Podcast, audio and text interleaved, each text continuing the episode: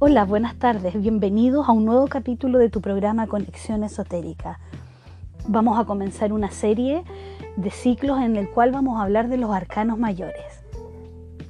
Para iniciar con este ciclo vamos a partir con el loco. La figura del loco representa la despreocupación, el carácter ingenuo e infantil, la curiosidad. Expresa la provocación de nuevas situaciones pero sin un objetivo definido y sin criterio.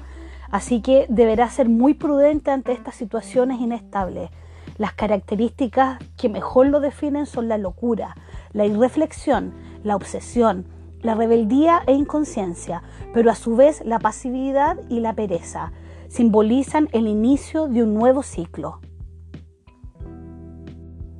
También advierte de la peligrosidad de emprender nuevas iniciativas sin haber sopesado los pros y los contras. Debemos pues pensar las cosas dos veces antes de realizarlas y así evitar posibles arrepentimientos.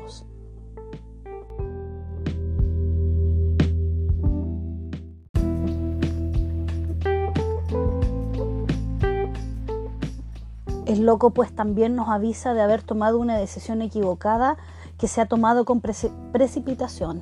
Este hecho puede provocar que surjan dudas y se entre en un periodo de falta de seguridad, dejadez y de bloqueo mental.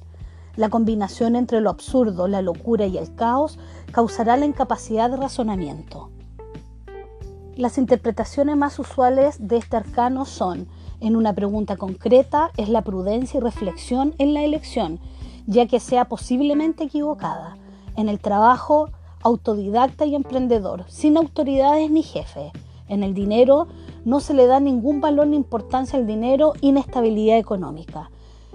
En el ámbito de la amistad, muchas amistades, pero sin atarse a ellas. En una palabra, la independencia. En la familia, familiar, pero en la distancia. En la salud se debe tener cuidado con los pies y el, y el nervio ciático. En el amor se vive el amor de manera auténtica y con gran pureza, aunque no se espera nada a cambio. En relación astrológica se vincula a Plutón. Su posición, si aparece junto a la muerte o a la torre, refleja idea suicida. Si aparece antes del colgado, significa que la persona es muy testaruda.